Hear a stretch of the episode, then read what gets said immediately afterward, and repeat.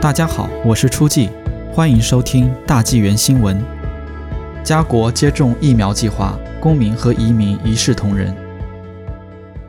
加拿大无论是移民还是公民，在疫苗注册资格和顺序方面将获得同等对待。也就是说，居民身份不是加拿大 COVID-19 疫苗分配策略中考虑的因素。加拿大公共卫生局 （PHAC） 近日对 CIC 新闻表示，冠状病毒疫苗将适用于被批准和推荐接种的所有加拿大人，无论他们是否是公民。各省已在省级疫苗页面上公开发布了其分发计划。魁北克省和曼尼托巴省的发言人表示，移民都可以接受 COVID-19 疫苗接种，无论其身份如何。西北地区的一位发言人在一封电子邮件中说：“持有有效 NWT 医疗卡的任何人都将可自愿性接种莫德纳疫苗。”目前，加拿大已经批准适用于16岁以上人群注射的辉瑞疫苗，以及适用于18岁以上人群使用的莫德纳药厂生产的疫苗。早期的疫苗接种优先对象是养老院工作人员和居民、七十岁以上长者、卫生保健工作者和原住民社区的成年人。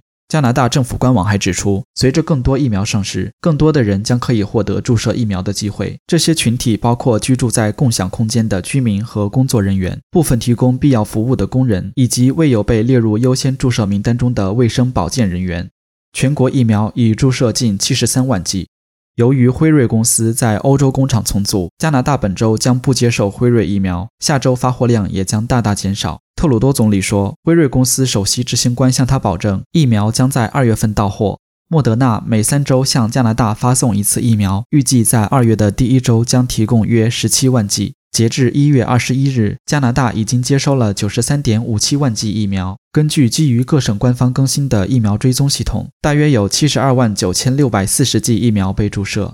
加拿大联邦、省和地区政府正在使用国家免疫咨询委员会 （NACI） 提出的建议，以帮助确定疫苗分发的优先次序。这些建议包括将移民群体列入接种计划，因为许多因素让他们处于危险之中，例如国际旅行或职业关系。许多移民人口可能对病毒有不同的接触。NACI 提出一些干预措施来减少不平等和改善疫苗群体的机会，其中部分建议包括在诊所配备翻译人员等。联邦政府仍希望所有想在加拿大接种疫苗人士能在今年九月之前完成接种。